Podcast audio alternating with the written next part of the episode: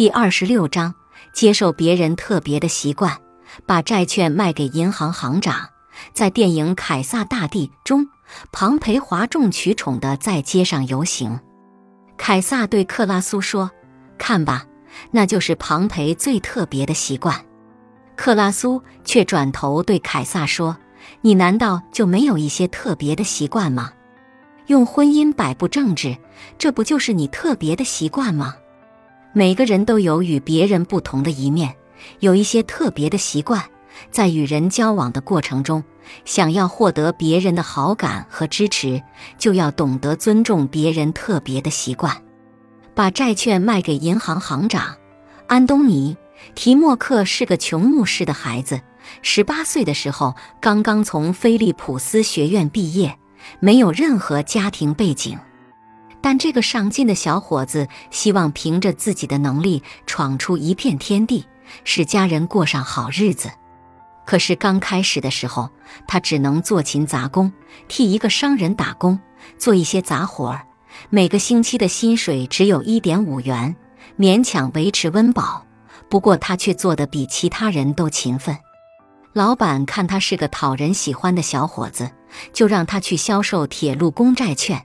希望能帮他改善一下生活，安东尼很高兴，并且迅速找好了销售的对象——银行行长摩西。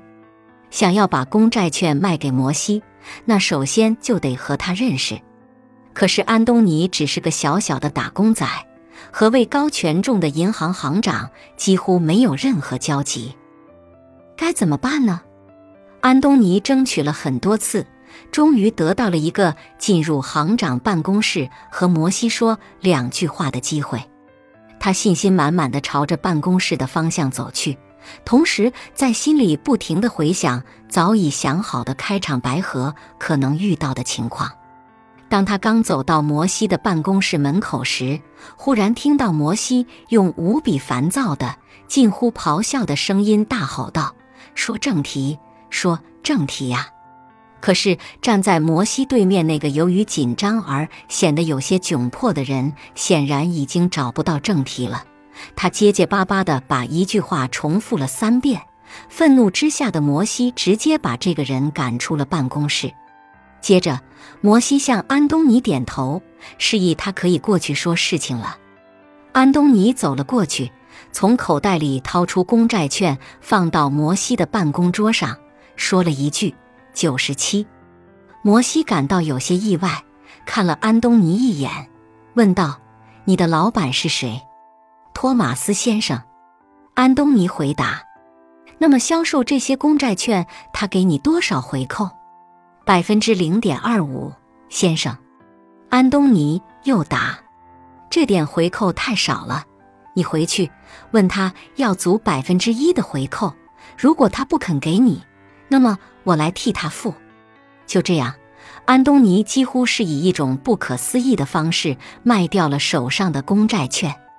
不仅如此，他还成了当时声名显赫的银行行长摩西的朋友，在以后的事业中得到了摩西的很多帮助。